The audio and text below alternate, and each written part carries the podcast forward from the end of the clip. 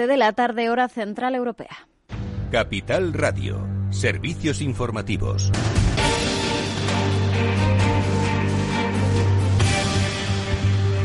¿Qué tal? Muy buenas tardes. Estamos eh, pendientes a esta hora de esa llamada telefónica que habría tenido lugar entre Pedro Sánchez y Pablo Casado tras anunciar el presidente del gobierno que llamaría al líder del Partido Popular para hablar sobre la renovación del Consejo General del Poder Judicial. Como les decimos, eh, Pedro Sánchez habría llamado al líder de los populares pocos días después de anunciar que así lo haría para hablar de la renovación de este órgano. Así lo recoge Europa Press. 45 minutos de conversación de los que esperamos conocer los detalles a lo largo de esta tarde. Y miramos eh, también, estamos pendientes de que se notifiquen los últimos datos de coronavirus en España. Todavía no los conocemos. Lo que sí sabemos ya es que Italia ha registrado 845 muertos por coronavirus en el último día. Es uno de los peores datos de la pandemia y casi el doble que el día anterior Además, ha confirmado el Ministerio de Sanidad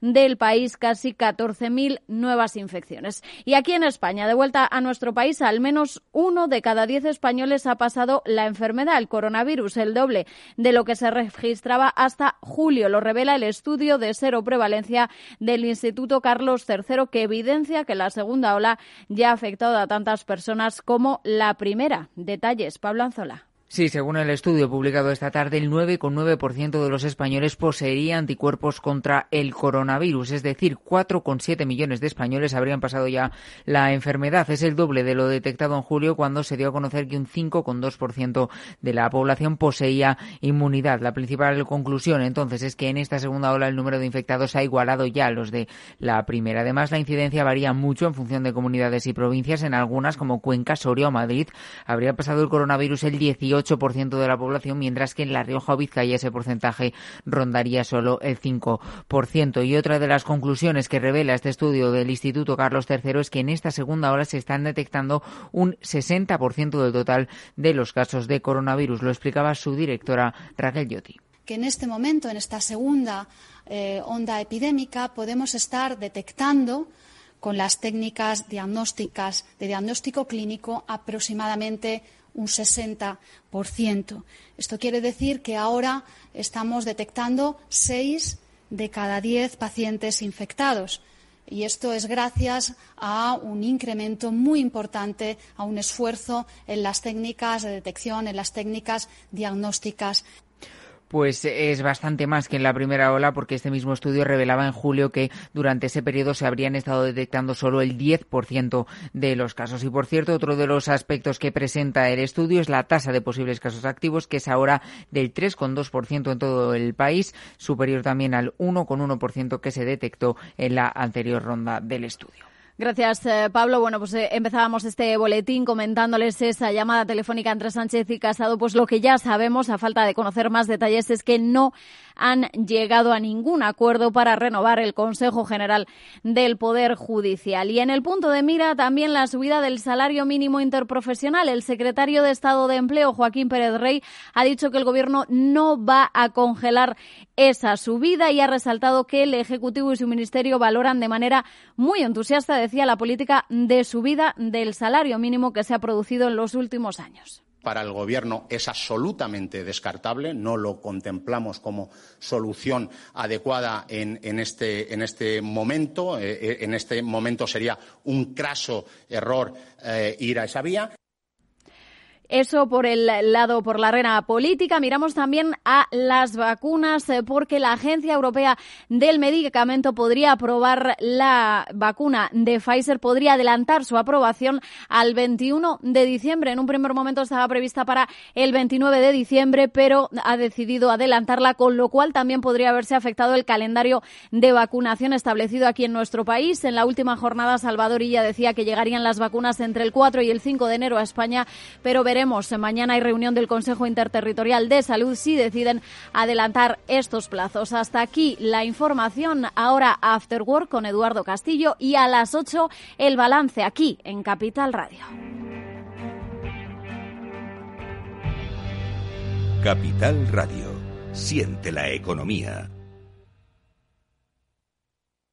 ¿Inviertes en acciones o ETFs habitualmente? Entonces esto te interesa. Invierte en acciones de bolsa española o extranjera sin comisiones, hasta 100.000 euros al mes. Entra ahora en xtb.es y abre tu cuenta 100% online en 15 minutos. Riesgo 6 de 6. Este número es indicativo del riesgo del producto, siendo uno indicativo del menor riesgo y 6 del mayor riesgo. Si estás pensando en cambiar tu hipoteca de banco, entra en cuchabank.es y consulta las condiciones de nuestra hipoteca fija, variable e hipoteca joven. Cuchabank, tu nuevo banco. Únete al periódico líder en el sector económico. Suscríbete a El Economista y recíbelo todos los días en tu casa o en tu correo electrónico. Más información en el 902 88 93 93 o en club del suscriptor arroba.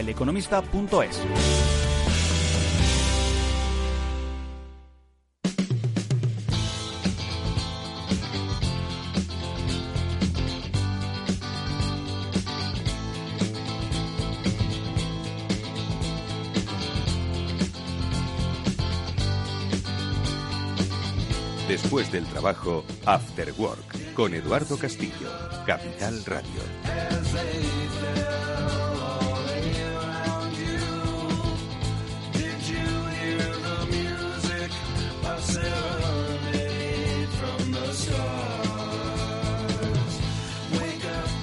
Muy buenas tardes amigos y bienvenidos al After Work que ya comienza en Capital Radio. Hoy con todos vosotros vamos a analizar las cosas que nos preocupan que dicen los políticos que les preocupan, con cierta razón, pero bueno, al final las decisiones que toman acaban afectándonos a los ciudadanos. Hoy están con el salario mínimo interprofesional y la posible subida o congelación. Bueno, pues de eso vamos a hablar con nuestros amigos especialistas, que siempre su análisis, bueno, pues yo creo que razonable y objetivo nos ayuda a entender, bueno, si los políticos están, como siempre, pasando de frenada o están, por contra, en la dirección adecuada. Bueno, pues del salario mínimo interprofesional y de otras muchas cosas vamos a hablar con Félix López, con Chimo Ortega, pero también vamos a hablar de cosas pues que los políticos nos cambian la vida y de hecho nos la han cambiado en los últimos pues, muchos años. Por lo menos los que estamos aquí en la Tierra nos ha afectado.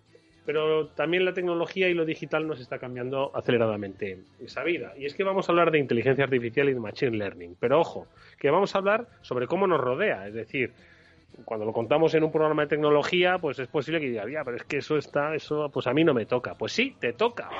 Estoy seguro de que hay algunos dispositivos que los vas a utilizar y que tienen inteligencia artificial y machine learning, es decir, aprendizaje de máquinas que te ayudan a ser un poquito más eficaces. Bueno, pues de eso hablaremos luego con los especialistas de Ironhack, pero antes, como digo, con Félix López y con Chimo Ortega vamos a hablar pues del Brexit, vamos a hablar y una cosa también que me encanta, que es lo de la semana de, cuatro días de laborables. Bueno, pues de todo eso, enseguida comentamos si es razonable o si es cosa, como siempre, de políticos. Bienvenidos.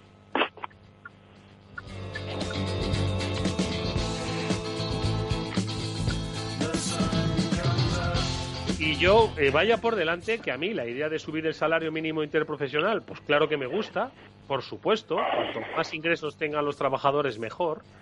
Y la semana de cuatro días, pues claro que también me gusta. Vamos, encantado de la vida. Y si es de tres, también.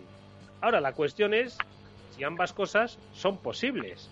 De alguna forma, si son posibles, eh, los beneficios que tienen son mayores que, que, los perjuicios, porque, ojo, aquí en esto de economía yo sé nada y menos, pero solo sé una cosa, que una decisión que se toma tiene consecuencias, tanto positivas como negativas. Eso en todo. Cuando alguien vende una acción porque gana dinero, hay alguien que está perdiéndolo por otro lado. Félix López, ¿qué tal? Buenas tardes. Hay muy buenas tardes, Eduardo. Jim Ortega, ¿qué tal, amigo? Buenas tardes. Hola, Eduardo Castillo, buenas tardes. Oye, ¿qué os parece? Yo, a priori, como acabo de decir claramente, pues claro que me apetece que se suba el salario mínimo interprofesional y claro que me apetecen muchas otras cosas, como la jornada de cuatro días. Lo que pasa es que las dos últimas propuestas económicas que se han puesto sobre la mesa, pues han sido objeto de duras críticas. No hay forma de que, mira, ni en educación ni en economía se pone de acuerdo este país. Este país no se pone de acuerdo con nada, pero en esos dos temas no, no hay forma, ¿eh? Félix, ¿qué te parece? Sí, es cierto, no, no hay manera de ponerse de acuerdo en dos temas tan importantes, ¿no? Los dos que nos afectan tanto en el presente y para el futuro, ¿no? El tema de la educación ya lo hemos comentado regularmente, ¿no? El deterioro progresivo pues sigue avanzando, ha sido tremendo en los últimos 30 años. Y bueno, no parece que haya manera de, cambiar eso, ¿no? En cuanto a lo del salario, pues ha sido objeto de bastante discusión ya varios años, ¿no? Después de las subidas grandes que hubo, ¿no? ¿Cuál es el problema de, es decir, la subida del salario mínimo interprofesional que están negociando ahora, no sé en qué planteamiento estarán centrados, ¿no? Si será con la inflación que no existe o seguir con la idea de llegar a las cifras que se proponían, ¿no? Con lo cual ya sería un poco absurdo, ¿no? Porque ya no es tanto el efecto real, ¿no? Es decir, ¿qué ocurre si en una situación normal pues subes el salario, ¿no? Es un poco la idea que, que, se está dando de las expectativas, ¿no? El sector empresarial español, ya incluso antes de la crisis, estaba subido en una auténtica, digamos, sensación de impotencia, ¿no? Es decir, tú hablas con los empresarios y la sensación no es buena. Entonces, pues bueno, si sigues de alguna manera, ¿no?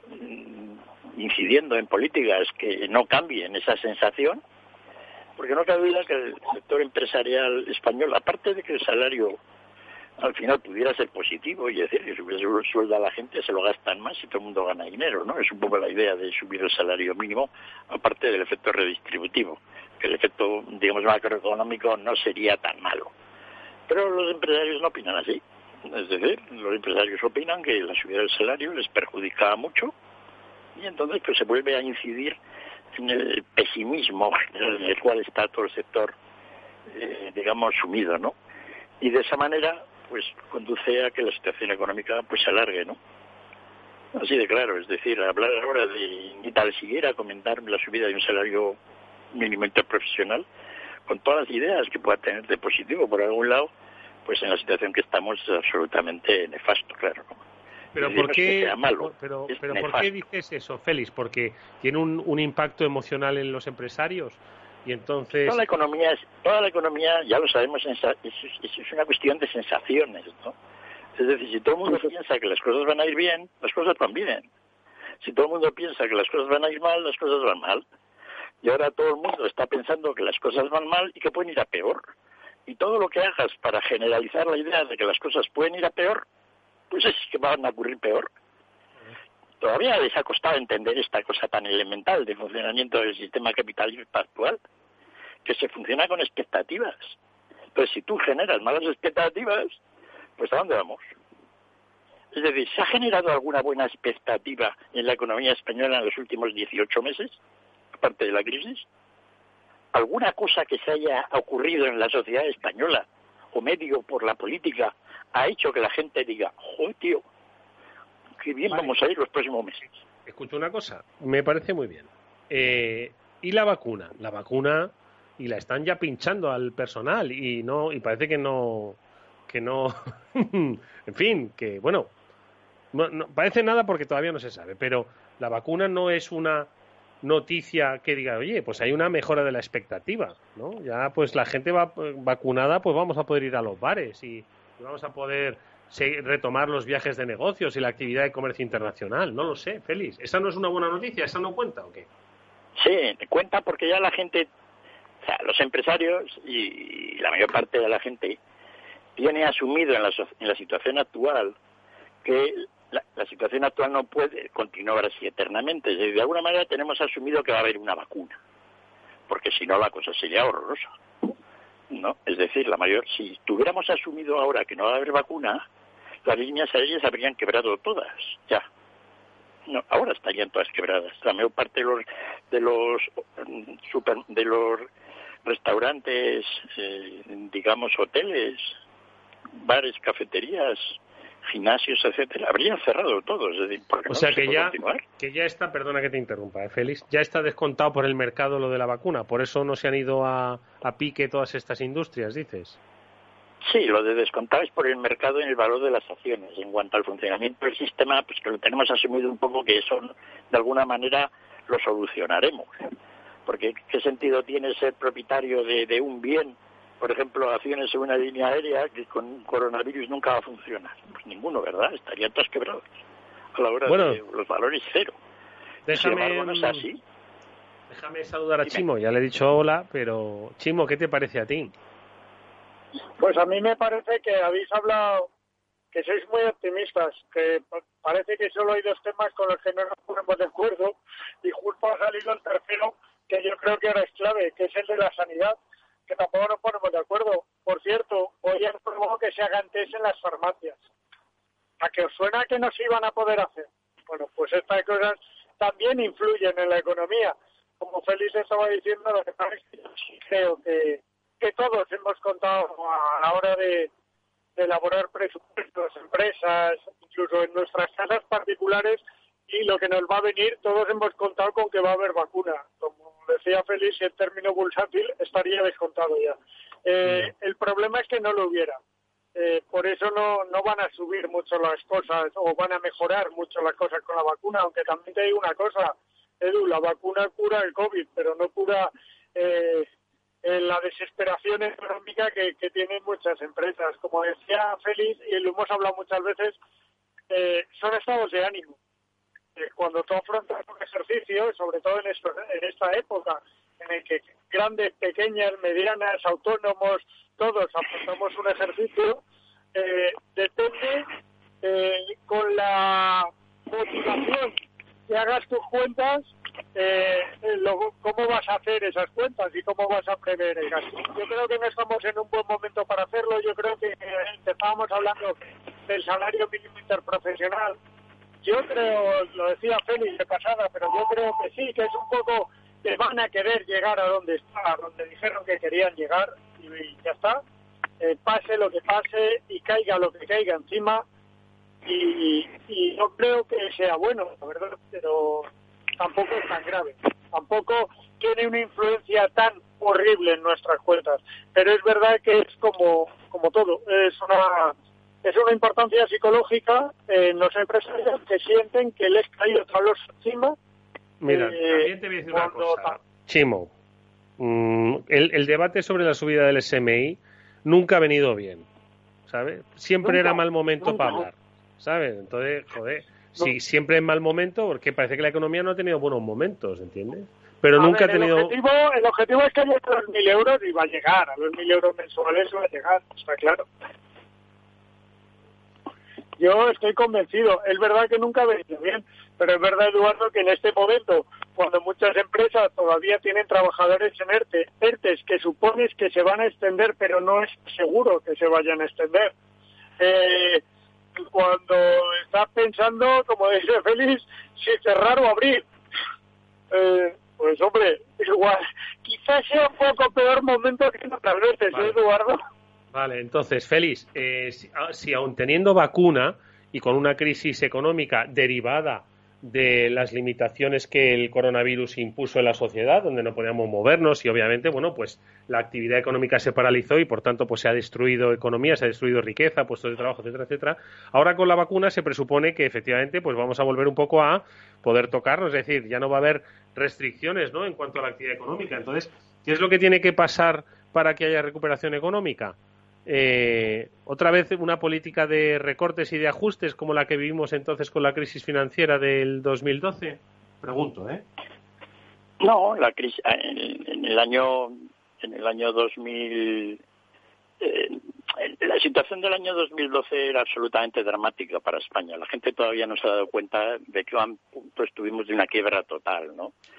Entonces, afortunadamente, pues eh, en aquel momento las medidas que se tomaron, que quizá desde un punto de vista económico tampoco habían ayudado mucho, ¿no? Porque se hicieron recortes que quizá, pues de alguna manera influyeron un poco en la sensación general del empresariado español y de la situación en general. Y a partir del año siguiente, ya en marzo del 2013, pues la situación económica empezó a mejorar sustancialmente. Ya se veía que salíamos de, de, de la crisis, ¿no? Entonces, ahora, sin embargo, pues no estamos en esta situación porque el problema de español no es un problema de deuda del gobierno de momento.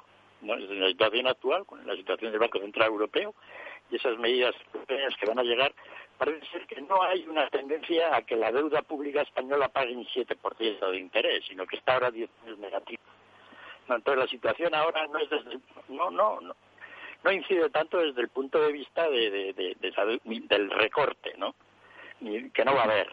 porque no porque no hay una presión grande respecto a ello y sin embargo todo el mundo está más o menos de acuerdo pues que los programas de mantenimiento de la economía deben, deben de alguna mantenerse. Pero en este momento hablar de una modificación al salario mínimo interprofesional es un chiste, es un chiste malo. Es decir, una irresponsabilidad tan criminal que es absolutamente lamentable. Pero esto hay que decirlo claramente. Cuando discutíamos la subida del salario mínimo interprofesional hace dos años, cuando hubo la gran subida, ya aquí comentamos que en esa situación que la economía española se estaba recuperando, no, estaba muy claro en toda la ciencia económica que las subidas de los salarios interprofesionales eran del todo malas. ¿Qué lo dijimos? No se sabe. Es decir, la idea de que el salario mínimo interprofesional sea bueno o malo no está muy clara. Pero sí está clara en situaciones como esta. Tú cuando la economía va más o menos un poco y va subiendo y subes el salario mínimo interprofesional, es como normalmente ha subido el salario mínimo interprofesional. En las sociedades avanzadas, es decir, cuando la sociedad pues no ocurre gran cosa. El problema es ahora. O sea, ahora es un chiste. Esto. Es decir, está la gente con la posibilidad de ir a mitad al paro y todavía están diciendo de que unos al paro y los otros con un salario más alto. Que estamos de acuerdo que es muy pequeño y muy bajo, pero la idea en sí es absolutamente demencial, ¿no? pero bueno, estoy absolutamente Estoy absolutamente de acuerdo contigo, Félix. Eh, no es el momento, desde luego. O sea, sea como sea, no es el momento.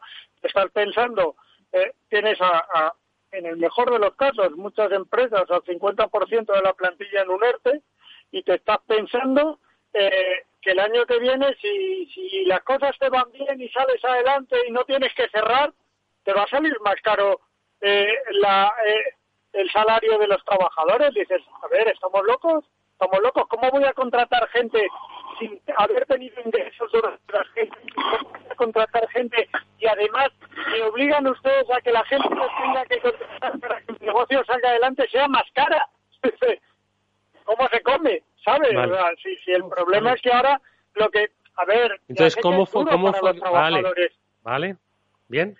Entonces, ¿cómo ah, fomentamos la contratación? Claro, si la mitad de las empresas están en ERTE, en ERTE que puede convertirse en ERE. Entonces, entonces en, vuestra opinión, ¿qué deberíamos hacer con, con darle a los empresarios pues para que empiecen a generar empleo nuevamente? Y que ahora pues, pues la prioridad sea generar empleo y no subir el salario. Voy a decir una burrada para que Félix me la arrebata, pero yo creo que lo que hay que hacer es ayudar a que los empresarios, que son los que dan tanto grandes como pequeños como medianos, eh, tengan eh, una mayor liquidez para poder eh, invertir en sus negocios, ¿vale? ¿Eso cómo se hace? No digo que los trabajadores tengan que cobrar menos, ni muchísimo menos, ni muchísimo menos, vamos, ni por asomo, pero a lo mejor hay que dar bonificaciones en cuotas, hay que hacer eh, en IRPF, no sé, pero lo que hay que hacer es apoyarles, no ponérselo más difícil porque entonces se al, empresario se le quitan las ganas de ser empresario. Y este país, lo hemos hablado muchas veces, eh, eh, la empresa está no, no es pequeña, está atomizada. Entonces, como a esa gente que prácticamente es su empresa es el salario para comer todos los meses, le quites el incentivo, pues fenomenal, no va a contar absolutamente a nadie. Es que, claro, parece que siempre que hablamos, hablamos de empresas de 30.000 trabajadores o de 5.000 trabajadores en las que todos somos muy felices y se lo tenemos que poner muy difíciles porque ingresan mucho. Es que ese no es el perfil medio de la empresa en España. Cuidadito con lo que hablamos. El tejido empresarial español está atomizado, como no es una fácil. Es gente que se lo piensa es autónomo y con menos de 10. Vale. Vale, Exacto, es que es gente que se lo consulta a la almohada porque es su consultor.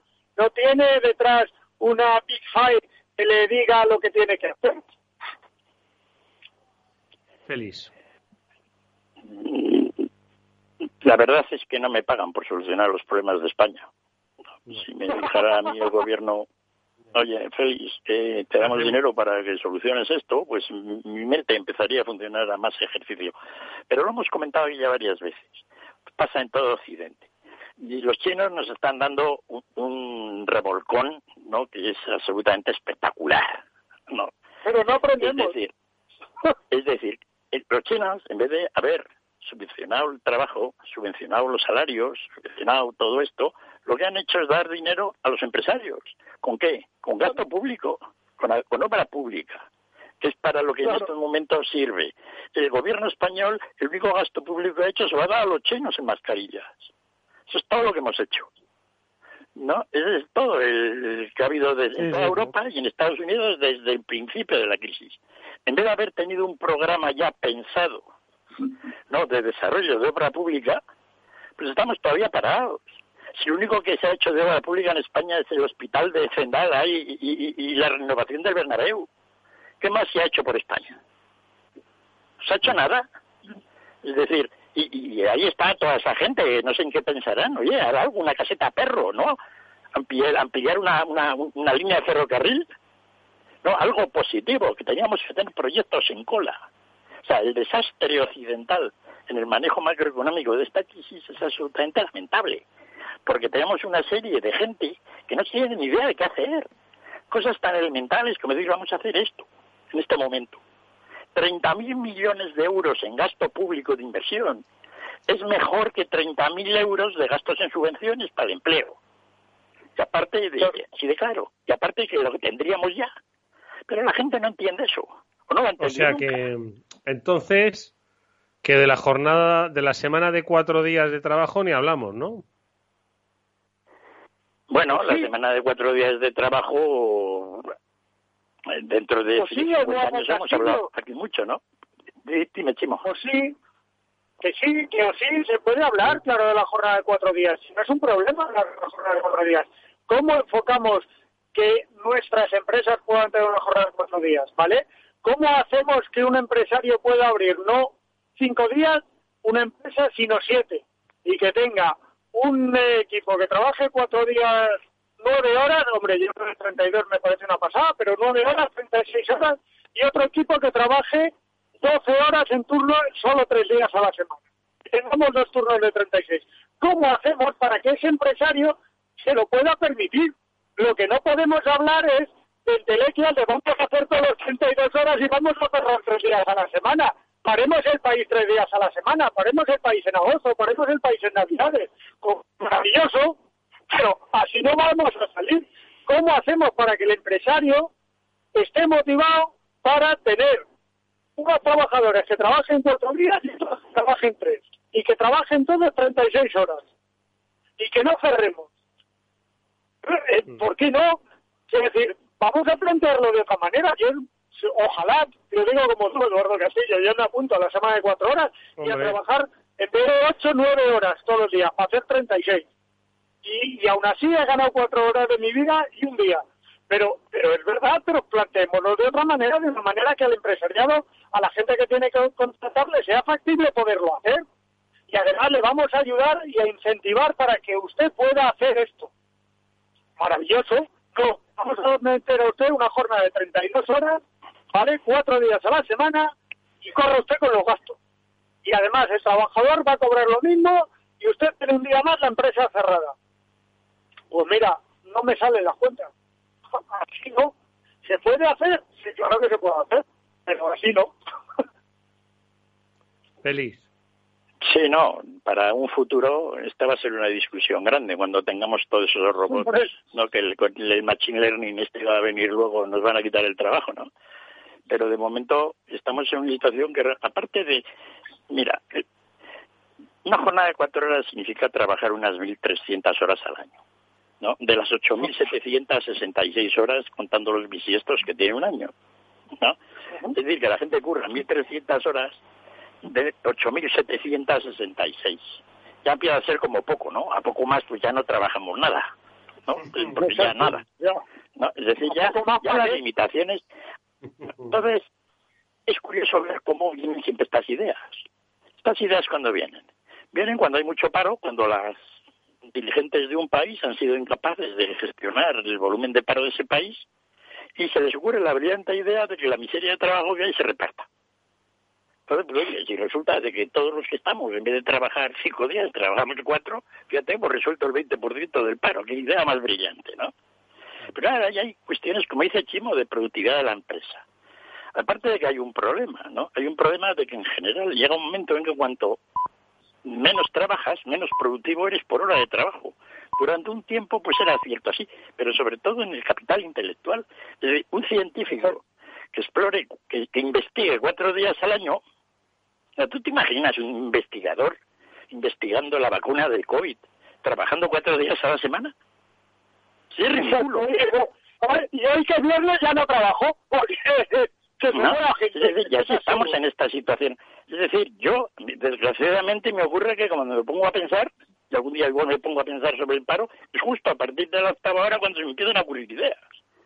¿no? Y, sin embargo, te cortan. Y fíjate tú el cambio de la sociedad, es decir, empleados condenados a trabajar cuatro horas al día, que podían cuatro días a la semana, que podrían trabajar cinco más, y el resto, autónomos y tal, pueden trabajar los siete días a la semana. Exacto. y, además es decir, el mero hecho, el mero, el mero hecho de proponer esa idea demuestra la absoluta incapacidad mental actual. Es decir, eso es reconocer que somos unos zoquetes. No sé, claro. es un poco tú te oye, mira, si solucionamos el problema trabajando cuatro días a la semana, la respuesta eres un zoquete. Ya está. Si es así de claro. Claro, no tiene más otra explicación, pues diciéndolo, no lo van a hacer. Celis, o piensas que todo el mundo trabaja en la construcción o en una planta industrial y que se jorobe el empresario, ¿sabes? Porque puedes tirar eso, pero claro, investigadores, pilotos, eh, cualquier profesional que hace toda esa gente. Pero si, si, si el pensamiento no llega ni a eso, no piensas en nada. Tú tienes cinco horas, trabajas cinco trabajadores y trabajan cuatro, otro puede trabajar. Esa es toda la idea no parece mala, ¿verdad? ¿No? La lógica, la, la, el sentido común. El sentido común, donde trabajaban cinco, otra cuatro, pues ahora trabajan más, porque hay menos horas, repartimos. Sentido común, pues hay empleo puro. Ya está, eso es todo lo que da de sí el pensamiento, ¿no? Pero claro, con el sentido común en el siglo XXI llegamos donde llegamos, a que la Tierra es plana. No, eh, cuando yo es que me entra en una cosa es que es una absoluta, es decir, se tira uno 40 años estudiando estas miserias económicas, ¿no? Viendo, leyendo hasta aburrirse, hablando con todo el mundo, hablando con la gente, con los trabajadores, con Z, para que luego llegue un soquete y te diga eso. Es una cosa. Vamos, yo no he tenido mucha, mucho cariño con todos los científicos durante la época del coronavirus, pero jamás se me ocurriría, digamos, discutir con nadie cuál es, el, cuál, cuál, cuál es la nueva traza de la nueva variante del virus que han descubierto en el Reino Unido. No. Son los que lo saben. Pues aquí cualquiera. pero es que, ¿sabes? el problema es que ellos no piensan. Feliz, pero no. piensan en economía, piensan en lo social simplemente, pero lo social sin la economía se hunde. O sea, queda muy bonito, en el papel queda precioso, pero se hunde. Sí, bueno, lo que lo que piensen es en lo social, que estamos de acuerdo en que básicamente yo no me lo creo eso, ¿no? Pero bueno, vamos a pensar que piensan en lo social. Es lo que dicen. No, no, ya, ¿no? Pero una cosa, la, gente dice lo que pueda decir, ¿no? Todo el mundo, hablar es gratis. Aquí también, nosotros estamos hablando gratis de momento. Luego que la gente nos diga, oye, pues esto está equivocado por esto. Bueno, Oye, pues... Porque, bueno, de momento, pues, eh, no tenemos una situación, pues, es lamentable, ¿no? Es decir, yo me levanto todas las mañanas y digo, joder, pues resulta que hoy, mira, mira esto, mira qué idea. ¿A quién se habrá ocurrido? ¿Qué idea más buena para que vaya realmente sea una? No, no veo ninguna. Pero ni una, ¿eh? Hace poco hubo cierta polémica también de un, un economista eh, Eduardo Garzón sobre la creación del dinero y lo de la máquina de los billetes. Parece mentira que a estas alturas todavía eh, estemos a, a, vueltas con lo de imprimir billetes, ¿eh? Lo de la capacidad ilimitada de los estados de imprimir billetes. ¿La, habéis visto o no? Sí, bueno, eh, Chimo, háblate un poco. No, no, Félix, Félix, tú, que esto es lo tuyo. Aquí no, aquí no interrumpo. Lo de imprimir billetes. Yo, pensaba que eso ya, pues más o menos, no sé, es que habíamos pasado ya ese, ese, ese estadio, ¿no? De reflexión.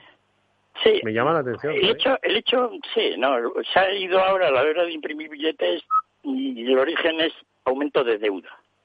No, no el billete, pero como ahora la deuda es como billete, no, pues ahora se ha mezclado todo, ¿no?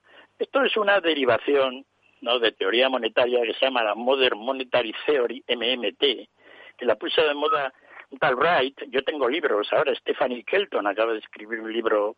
Le pides a Javier López un día que te lo comente, no porque lo acaba de, hacer una recensión, lo está en ello, me estaba comentando, sobre todo esto, es decir, hasta qué punto, ¿no? Pues estamos en una situación en la cual un gobierno, pues como emite su propia moneda, pues la puede emitir ilimitadamente porque nunca puede quebrar. Bueno, eso es un poco así en teoría, ¿no? Pero se aplica a aquellos que realmente pueden endeudarse en su propia moneda. ¿No? Como por ejemplo en esta situación, pues Estados Unidos, Inglaterra, Japón, pero no en el caso de Venezuela, por ejemplo, ¿no? Porque los venezolanos serían la gente más rica del mundo si esta teoría funcionara. Pero mm. se ha visto que no. Entonces la clave es hasta qué punto en un país como Estados Unidos, ¿no? Europa no vamos a decir porque como nadie sabe lo que es el euro, si es una moneda nuestra, si es una moneda ajena, si es una moneda marciana, pues todavía la gente hay duda. ¿No? Pero con Japón, que tiene su yen, ¿no? Los chinos, ¿no? Aunque su moneda no es convertible y no hay mucha deuda externa. Los Estados Unidos, que pueden endeudarse en monedas extranjeras si quieran, pero no les hacen falta porque todo el mundo quiere decir los dólares. ¿Hasta qué punto los Estados Unidos puede ilimitadamente aumentar su deuda? Y esta es una discusión que lo comentamos un poco la semana pasada. Hoy en día hay una discusión en si realmente todos estos déficits públicos no generalizados a lo largo de los próximos 10 años van a generar inflación y subida de tipos de interés. Y mm. entonces ya comentamos que el artículo ahora más famoso que circula por la red, que se está discutiendo en todos los sitios, se escribía escrito hace unos días por Jason Furman y Larry Summers. ¿no? y ha tenido un poco el apoyo pues de, gente como como como Krugman o como bueno, pues todos los economistas que se, han, que están apuntando ahora un poco a esta línea. Entonces, aparentemente toda esta deuda pública que está saliendo no va a ser capaz de hacer subir los tipos de interés y la inflación. Lo estuvimos comentando el otro día. Sin embargo, también comentamos que Charles Woodhart, otro economista, dice que no, que la situación se va a acabar porque ya no va a haber empleo, ¿no? Y sobre todo si nos ponemos todos a trabajar cuatro horas, ¿no? Entonces, como ya los chinos no van a subir el empleo y, la mano de obra del tercer mundo, las mujeres, etcétera, ya no aumentan la oferta laboral, va a haber escasez de trabajo, va a hacer que suban los salarios y va a haber inflación. Bueno, escucha, Félix, es que prefiero que, no, que no sigamos por ahí porque la escalada económica nos va a poner de más mala leche. Vamos a hacer una pausa, Félix, que tenemos que hablar de inteligencia artificial y de machine learning, y lo que hacemos es eh, despedir a Chimo Ortega, que Tienes luego trajín, así que te escucharemos luego, por supuesto, en el programa El Balance. Y como siempre, Chimo, agradecido de que hayas estado con nosotros estos minutos. Un abrazo fuerte, cuídate mucho. Un placer, como siempre. Un abrazo a los dos. Eduardo Castillo en Capital Radio, After Work. Y una noticia para los inversores, XTB rompe el mercado de las acciones y los ETFs ha lanzado su tarifa 0% comisiones. 0% comisiones en la compra y venta de acciones y ETFs de todo el mundo hasta 100.000 euros mensuales. Si inviertes en bolsa o quieres empezar, más sencillo imposible. Entras en xtb.es Abres una cuenta online sin moverte de casa y en menos de 15 minutos puedes comprar y vender acciones con cero comisiones en xtb.es. Riesgo 6 de 6, este número es indicativo del riesgo del producto, siendo 1 indicativo del menor riesgo y 6 del mayor riesgo.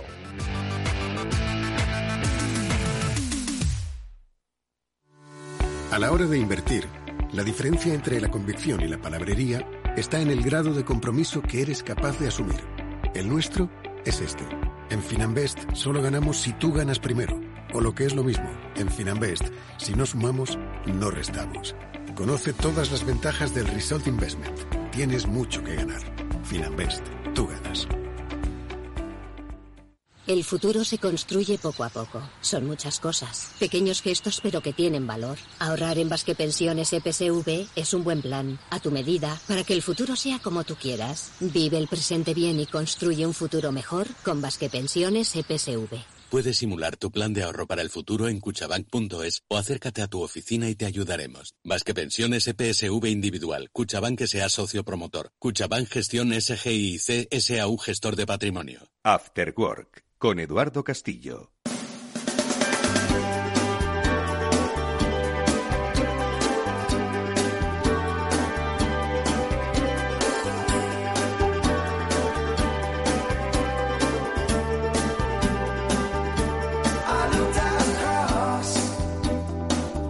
Pues, eh, que sepáis que la inteligencia artificial, hombre, está entre nosotros, ¿no? Aunque bueno, estábamos hablando de que a veces hay poca inteligencia humana, ¿no? Cuando se habla de teorizar de la economía. No es sencillo, no es sencillo, pero sí que es sencillo, por lo menos preguntar al de al lado y saber si es oportuno decirlo o no. Pero bueno, vamos a dejarnos de oportunidades y de, y de economías y vamos a hablar de Machine Learning el aprendizaje entre máquinas, eh, que muchos de nosotros pues pensamos que es algo que, en fin, que no está a nuestro alcance y no solo está a nuestro alcance, sino que es que además nos facilita el día a día. Bueno, pues con los especialistas de Ironhack vamos a saber en qué aspectos el machine learning está presente y como digo nos está solucionando pues la vida, pues lo que hacemos en nuestro día a día y también lo que hacen las empresas. Adrián Baqués es el responsable de operaciones de Ironhack en Barcelona. Adrián, ¿qué tal? Muy buenas tardes. ¿Qué tal? Buenas tardes. Oye, por fin, quiero decir, al final, el, concepto de Machine Learning, pues algunos lo conocen, otros no, y, algunos piensan que todavía es una cosa de futuro, ¿no? De las máquinas, ¿no? El aprendizaje y tal. Y piensan que, algún día va a venir, ¿no? Pero que en realidad es que ya está aquí. Esto es como el advenimiento, ¿no? Oiga, es que el Machine Learning ya está aquí, ¿no? Y de hecho lo usamos todos los días, pero no somos conscientes de ello. Vosotros habéis querido un poco desde Ironhack, bueno, pues preguntando y encuestando eh, pues habéis visto que, oye, oye, que es que esto ya está aquí y que nos ha cambiado la vida desde hace ya tiempo, ¿no? Sí, exactamente. Esto ya está aquí y, ya no hay quien lo pare, ¿no? Como, como, dirían algunos. Al final yo creo que, que desde ya hace muchos años eh, está completamente en nuestro día a día y, y, cada vez la gente lo va entendiendo más, pero, pero porque nos vamos dando cuenta y cada vez el concepto es más conocido, ¿no? Pero, pero básicamente esto es algo que lleva aquí más de un siglo, que obviamente ahora ya está en el día a día de la gente. Eh, por ejemplo, el caso más que probablemente más, más, más ayuda a entenderlo es cuando tú coges el móvil y quieres desbloquearlo con, con la detección facial esto es Machine Learning, ¿no? Es decir, Machine Learning lo que hace es detectar y aprender, pues básicamente, eh, un montón de caras y un montón de datos para entender, oye, cuál es tu cara y cuál es la de una, una persona diferente para así detectar si quien está cogiendo el móvil eres tú y por tanto se tiene que desbloquear o por lo contrario es una persona diferente y no tiene que pasar. Porque, Adrián, el, Machine Learning, yo creo que el ejemplo que has puesto de detección del rostro, yo creo que es pues, muy fácil para los que no somos tecnólogos, ¿no? Pero eh, nos, esto, en cierto modo, ¿qué significa? Que, somos los humanos los que ponemos un límite al propio aprendizaje de las máquinas. Es decir, cuando ya nuestro móvil aprende a que somos nosotros y no es otro rostro, digamos que haya cumplido su función o el Machine Learning eh, no tiene límites. Es decir, esto es quizás el primer paso. Nosotros no le queremos dotar de más inteligencia, pero podríamos dotarle de mucha más. ¿Cómo funciona la dotación de inteligencia a la máquina? Mira, es decir, el Machine Learning se divide en dos tipos, ¿vale? Lo que se llamaría el, supervisado y el supervisado, el unsupervised. El supervisado es básicamente lo que nosotros enseñamos a la máquina, ¿no? Es decir, nosotros le damos, eh, por ejemplo, fotografías de flores y le decimos esta flor es una rosa, esta flor es un cabel, esta flor es lo que sea, y luego la máquina, pues cuando ve una foto, por todas las indicaciones que tú le has dado, él sabrá referenciarlo al tipo que más sentido tenga, ¿no? Pero porque básicamente tú le has enseñado a la, a la máquina lo que es. Entonces, esta es la parte supervisada que, que, que, básicamente es por donde se empezó siempre, pero ahora cada vez estamos pasando más a la, a la parte eh, no supervisada, ¿no? Es decir, cada vez somos capaces de tener más datos en, el, en este mundo y no somos capaces de clasificarlos todos. Entonces, lo que hacen las máquinas es intentar eh, extrapolar o sacar lo que llamaríamos, pues, eh, clusters o anomalías para entender eh, lo que lo que se llama en, el mundo digital las patterns, ¿no? Un poco los grupos que, y, la, y la información que podría sacar para que la máquina pueda aprender por sí sola. Entonces, cada vez esta segunda parte es la que está creciendo más y es la que es más potente, ¿no? Porque obviamente eh, todo lo que tú tengas que enseñar a las máquinas tiene un, límite, que son los recursos humanos, pero todo lo que la máquina puede aprender por sí sola, eh, pues obviamente cada vez es más potente, ¿no? Y obviamente luego hay la combinación de las dos, ¿no? Es decir, tú empiezas enseñando a la máquina, pero luego cada vez la máquina va cogiendo más datos y va aprendiendo más por sí sola, ¿no? Mm. Entonces, por eso decimos que básicamente la, hay una mejora continua en el aprendizaje que las máquinas hacen, porque obviamente cada vez que nuevos datos entran, la máquina se hace mejor. Y por tanto, eh, dime. No, es que te voy a hacer una pregunta que en realidad, mira, te acabo de interrumpir por una pregunta que es estúpida y la gente dirá, este tío es tonto, pero no, lo voy a preguntar aún así, Adrián, y es, si las máquinas aprenden, eh, y hemos puesto el ejemplo ¿no? del reconocimiento facial, ahora vamos todos con mascarilla, la verdad es que pues eh, aquellos que, que, en fin, que, que pues tenemos que llevarla permanentemente, ¿no? Quizás en, no estás en un espacio donde te la puedes quitar porque estás solo, lo que sea. Eh, ¿La máquina no debería aprender eh, a que somos nosotros con mascarilla? ¿O, es que eh, al estar supervisada no le hemos dado esas capacidades?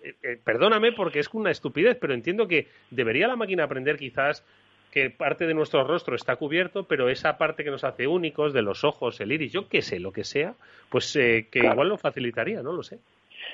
Claro, a ver, aquí hay diferentes temas, ¿no? El primero es que eh, la máquina eh, no, no cambia toda la información que tiene del pasado por la nueva. Es decir, claro, si tú, si la máquina tiene trillones de datos y tú le empiezas ahora a añadir unos nuevos, estos datos aún son demasiado pequeños comparado con el resto de datos que tenga para que ello, para que la máquina crea que esto es realidad. ¿no? Esto es el primer punto.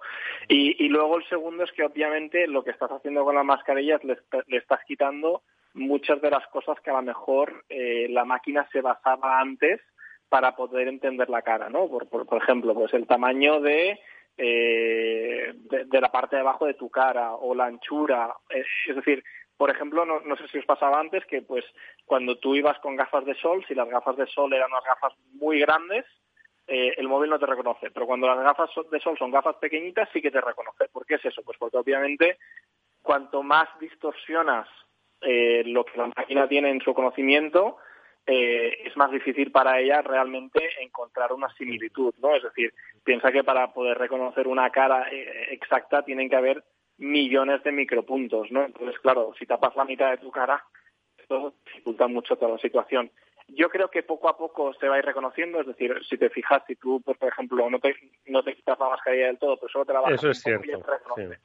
¿No? Porque, claro, pero hay muchos puntos como la nariz, como otras cosas que, claro, es que le estás quitando que al final solo dejar los ojos. Sí, sí, entiendo, Pero, pero, pero sí que vamos, poco a poco la máquina va aprendiendo, lo que pasa es que obviamente eh, hay muchos datos que, que, que se acaben cambiando.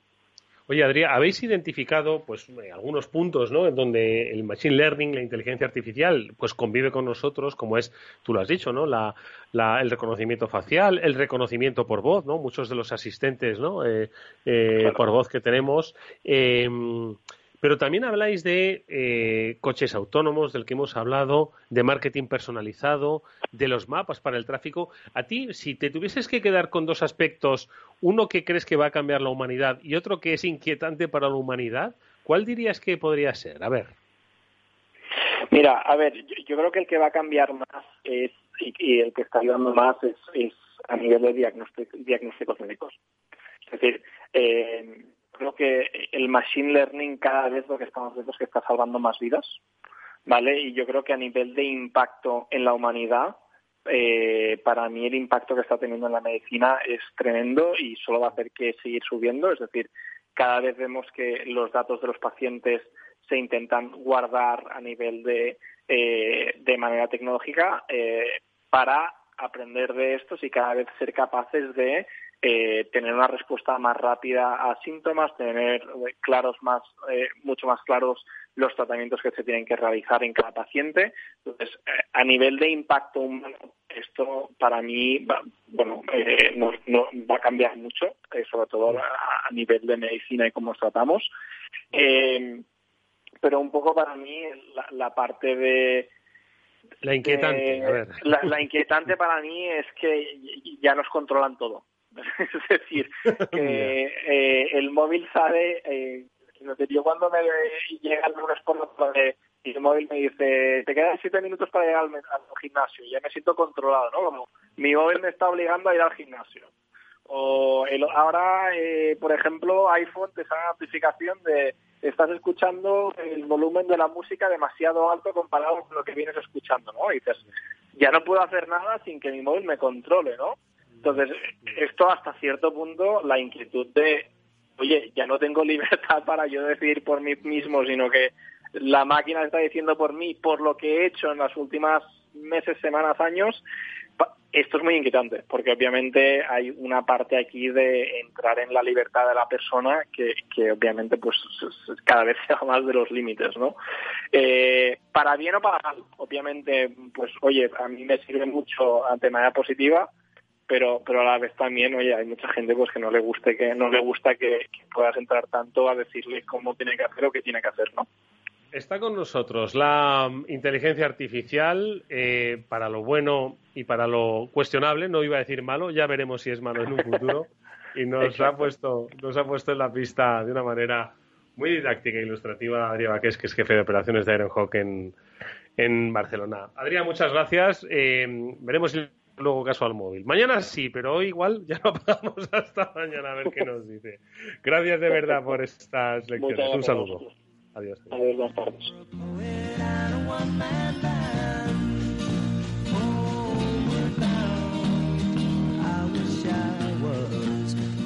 Bueno, feliz. Madre mía.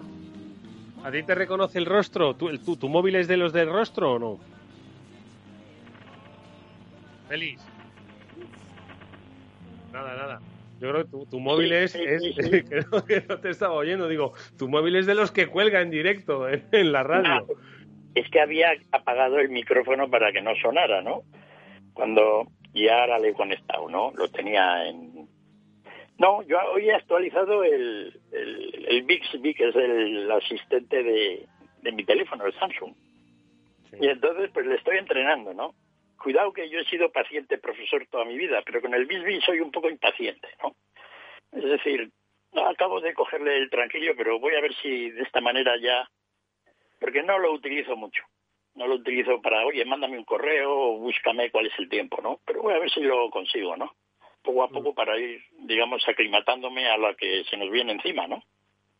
Mm. Que ha contado un poco, pues oye, nuestro compañero ahí, como pues, oye, las ventajas de, la, del Machine Learning y de lo que puede hacer por la humanidad. La verdad es que es eh, fascinante, pero ¿qué, ¿qué, te parece, no? Lo que decía que, nos, que lo que más le inquietaba era el, el control que tiene, ¿no? Y es verdad, ¿no? ¿Cuánto tiempo has estado eh, con el móvil? ¿Cuánto tiempo tarda? Además te lo dice, de aquí a casa tardas, digo, ¿tú qué sabrás si me voy a casa, hombre? O móvil.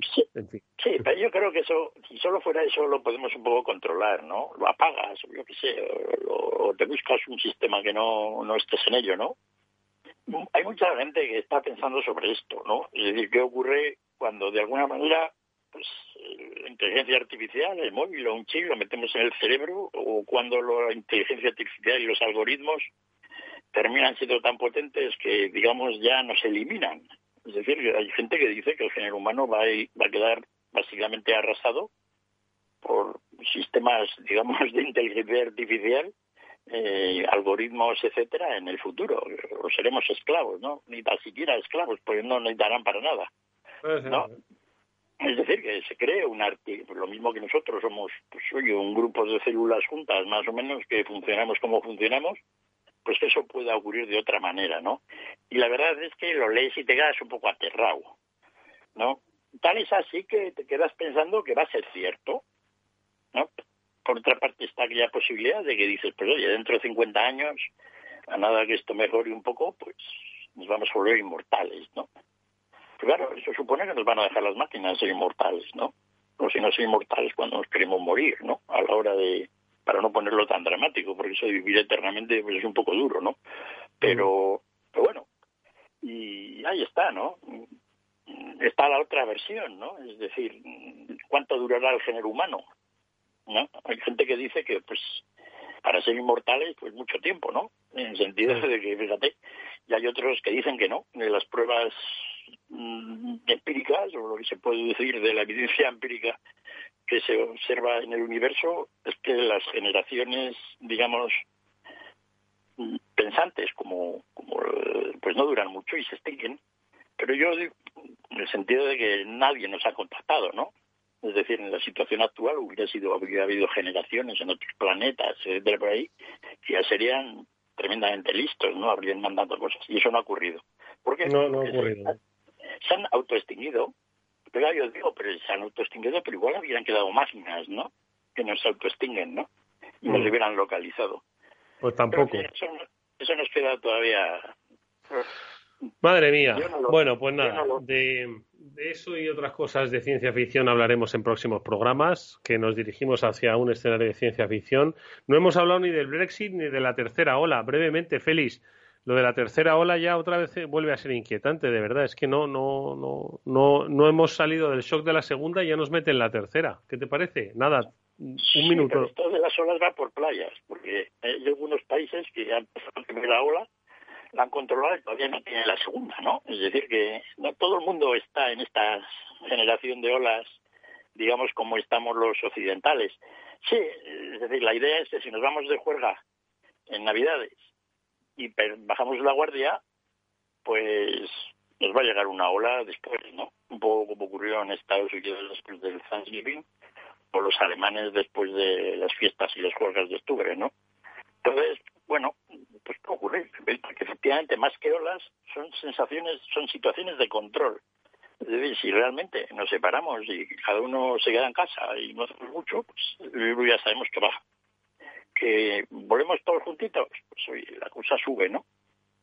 Y bueno, pues va, va a continuar eso así, porque como yo creo que la gana y el, autocontrol, no solo nuestro, sino de las autoridades, en lo que permiten, no permiten, oscila, según las sensaciones, es decir, si baja el número de contagios, pues podemos todos ir a, cenar, ¿no?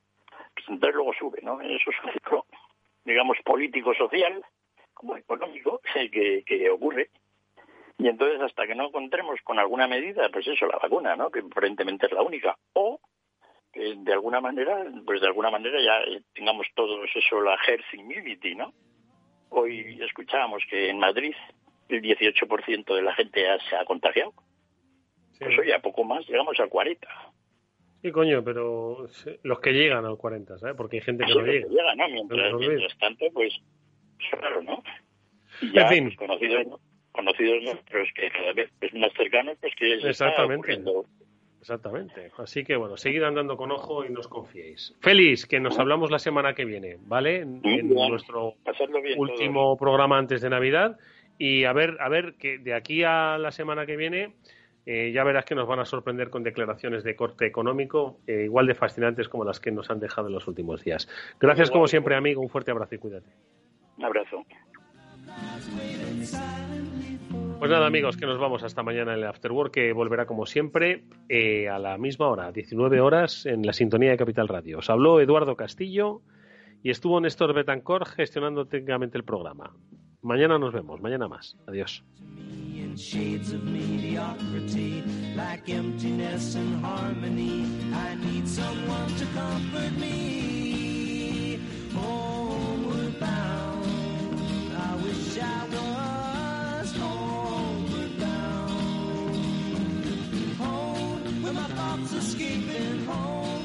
Music's playing home, where my.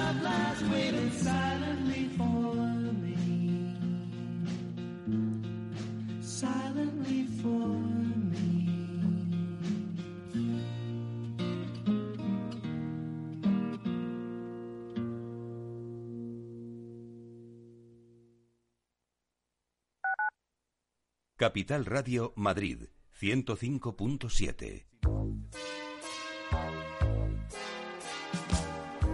Bueno, la siguiente consulta nos llega desde Bulgaria, desde Sofía, la capital. Julen, buenos días. Muy buenos días, eh, señor Vicente y señor Betty Durante. ¿Sigue usted Capital Radio en Bulgaria? Sí, hombre, lo cojo por internet cada día, ¿eh? Capital Radio es el que mejor lo, lo, lo, lo capto, vamos, in- inmediatamente. Ahora mismo, mire, le puedo poner aquí. ¡Arriba! ¿Eh? Y vuelta al mundo va a empezar. Capital Radio traspasa fronteras. Capital Radio sí es lo mejor, ¿eh?